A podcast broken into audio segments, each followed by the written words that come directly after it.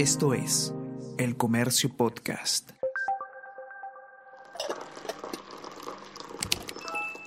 Hola, hola, ¿cómo están? Buenos días, espero que hayan amanecido bien. Está con ustedes Ariana Lira y hoy tenemos... Tenemos que hablar con Ariana Lira.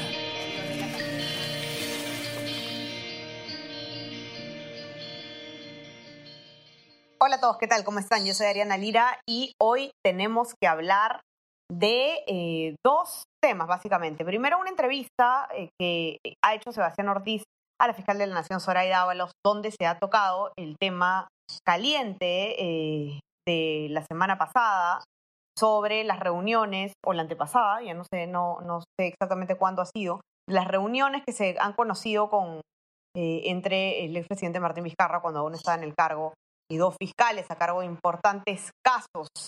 Eh, antes de pasar a hablar sobre esa entrevista, que Sebastián no nos va a poder acompañar hoy, así que se las voy a contar yo cuando estemos terminando, tenemos que hablar también de eh, un tema muy, un tema que nos pone muy contentos porque vamos a tener un debate entre cinco eh, candidatos a la presidencia en el comercio el próximo 9 de marzo. Así que les vamos avisando todos los detalles para que puedan ir reservando la fecha. Va a ser virtual, lo van a poder ver desde sus casas. Y para hablar precisamente de este debate que va a estar muy bueno y que lo está organizando además el comercio de la mano con Idea Internacional, eh, está con nosotros Jonathan Castro, ustedes ya lo conocen, periodista de la sección de política del comercio, para que nos cuente de qué se va a tratar este evento y quiénes van a participar. ¿Qué tal, Jonathan? ¿Cómo estás? Hola, Ariana, ¿qué tal? Muchas gracias por la invitación. Gracias a ti. Cuéntanos eh, bueno, lo básico, ¿no? ¿Quiénes van a participar en este debate y, más o menos en qué va a consistir? Mira, el debate lo estamos organizando a casi un mes de la primera vuelta, entonces estamos invitando a los cinco candidatos que van en los primeros lugares de la última encuesta eh, del comercio Ipsos, ¿no? O sea, está, hemos invitado a George Forsyth, a eh, Johnny Lescano, Keiko Fujimori, Verónica Mendoza y Daniel Urresti. Y cuatro de ellos ya han confirmado con toda la formalidad, con un correo de, por medio. Solamente estamos a la espera de la confirmación oficial de Johnny Lescano, que, digamos, en la conversación que, que tuve con él se ha mostrado muy proclive a participar. Solamente iba a ver, coordinar, digamos, algunos aspectos logísticos con, con su equipo. Eh, esperemos que hoy nos, nos mande su, su confirmación oficial y con eso ya estaríamos tendríamos a los cinco participantes, ¿no? Eh, vamos a tener un debate que va a tener tres bloques. El primer bloque va a ser para la exposición de las medidas urgentes que quieren implementar en caso alguno de ellos cinco eh, llegue a la presidencia. Eh, en el segundo bloque va a ser, ah, digamos, algo un poco más dinámico en lo que vamos a, tener rondas, réplicas, para, que para que señalen sus propuestas y también intercambien ideas sobre temas de, eh, de seguridad, de economía y de lucha anticorrupción. Y para el último bloque sí vamos a necesitar la ayuda de, de nuestros lectores y de jóvenes eh, a los cuales le vamos a explicar en, en, los próximos días cuál es el mecanismo en el que pueden participar para mandarnos algunas preguntas que nosotros eh, se las plantearemos a los, a los candidatos para que cada uno responda las dudas que hay de, los ciudadanos. Nos interesa bastante la participación de los jóvenes porque han sido los jóvenes los protagonistas de la coyuntura y de los reclamos que han habido, digamos, son, son nuevas voces que nos interesa saber cuáles son sus inquietudes. ¿no? Eh, los hemos visto como protagonistas eh, en las protestas que hubo eh, el año pasado, ¿no? Entonces nos interesa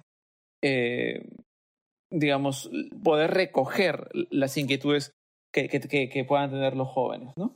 excelente.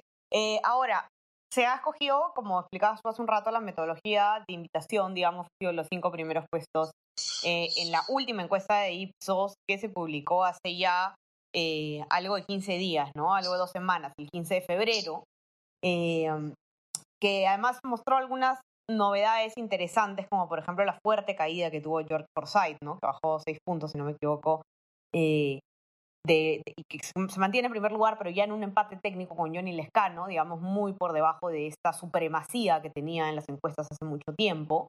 Eh, pero hay una cosa interesante que comentar también, que es lo que ha pasado con la encuesta que se ha publicado el día de hoy, en, el diario, el día de ayer, disculpen, el diario de la República, donde según ellos, si bien no es la misma encuesta, no es Ipsos, entonces no son, digamos, estadísticamente comparables, sí se muestra en primer lugar ya a, Johnny Lescano, hay alguna variación ahí, ¿no? Sí, digamos, hemos visto que hay una tendencia de, movimiento de, algunos de los, de los candidatos.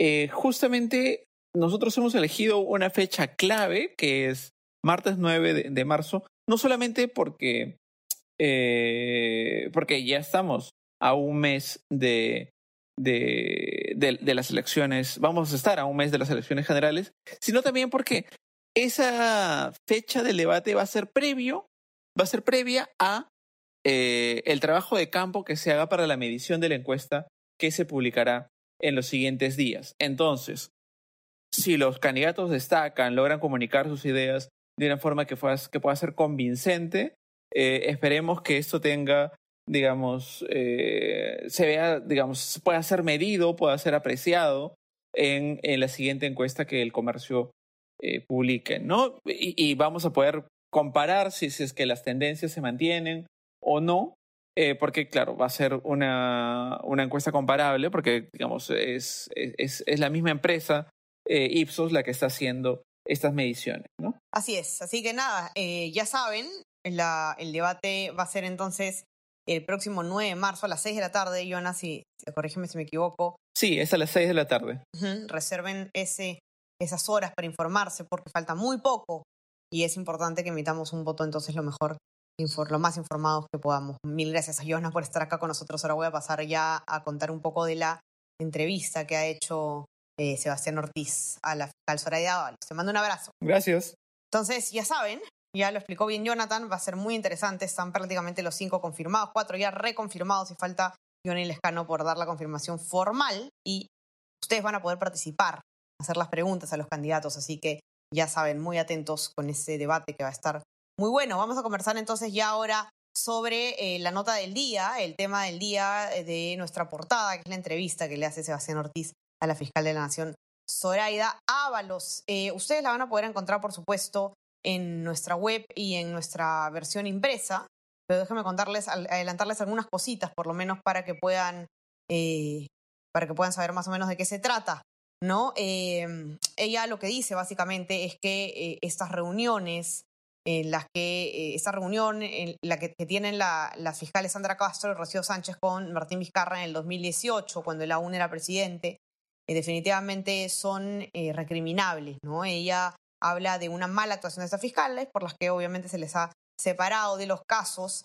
Sin embargo, lo que dice la fiscal de la Nación es que la actuación negativa de estas dos fiscales no ponen entredicho toda la investigación fiscal, ni tampoco em, significa que se van a caer el caso de los cuellos blancos del puerto, ¿no?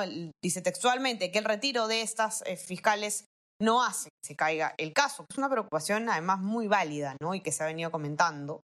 Mire, es un hecho lamentable, decididamente es un hecho lamentable, ¿no? La razón por la cual le acabo de decir, le acabo de decir que he decidido, mi despacho ha decidido separarlas ¿no? del equipo especial. Claro, causa una percepción negativa, pero no podemos decir por eso de que está en juego la, la independencia. Nosotros somos más de 7.600 fiscales. O sea, no, el hecho que dos personas hayan tenido una actuación negativa no pone en entredicho la, toda la investigación que ya se ha avanzado, de ninguna manera.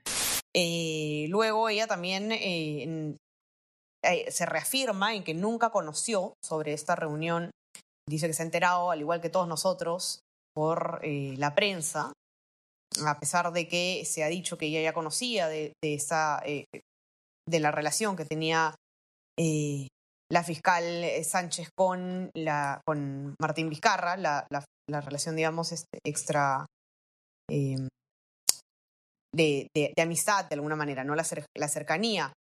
Eh, ella no ha querido, la fiscal de la Nación, digamos, calificar de ilegal o decir si es que ha habido algún delito, posible delito en estas reuniones. No se ha querido pronunciar al respecto, pero sí ha sido bien firme en que es un hecho irregular.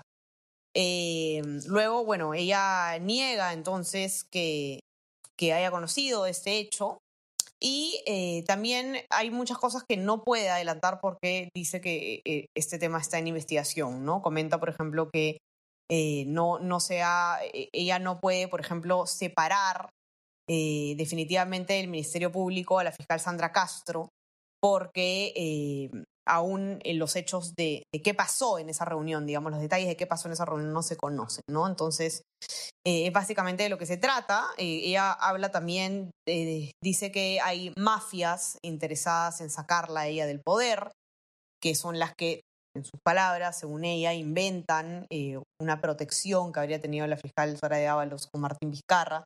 Dice que siempre se le, se le inventan ese tipo de cosas para sacarla del poder, porque resulta incómoda para, para unas mafias. No quiere referirse a quiénes se refiere con las mafias. Dice que eso son conclusiones que tenemos que sacar nosotros. Eh, pero en todo caso se mantiene firme sobre eh, que ella no ha querido nunca proteger al presidente Martín Vizcarra. Y más en esta entrevista que la van a poder encontrar ustedes entonces en nuestra versión impresa, los que tienen acceso y también en nuestra web elcomercio.pe. Así que ya saben, léanla porque es muy eh, importante saber eh, cómo va este tema, ¿no? cómo lo está manejando la máxima autoridad del Ministerio Público y, y qué opina también sobre los detalles ¿no? de esta reunión que ha, ha movido tanto el panorama político.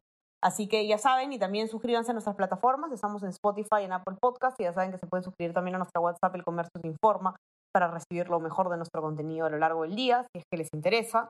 Y no se olviden de mantenerse conectados, supuesto, todas nuestras novedades electorales, nuestra web y más. Que tengan un excelente inicio de semana.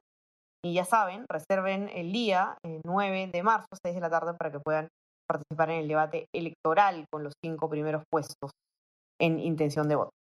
Que comiencen muy bien su día, su semana. Ya comenzamos. Chao, chao. Esto fue Tenemos que hablar.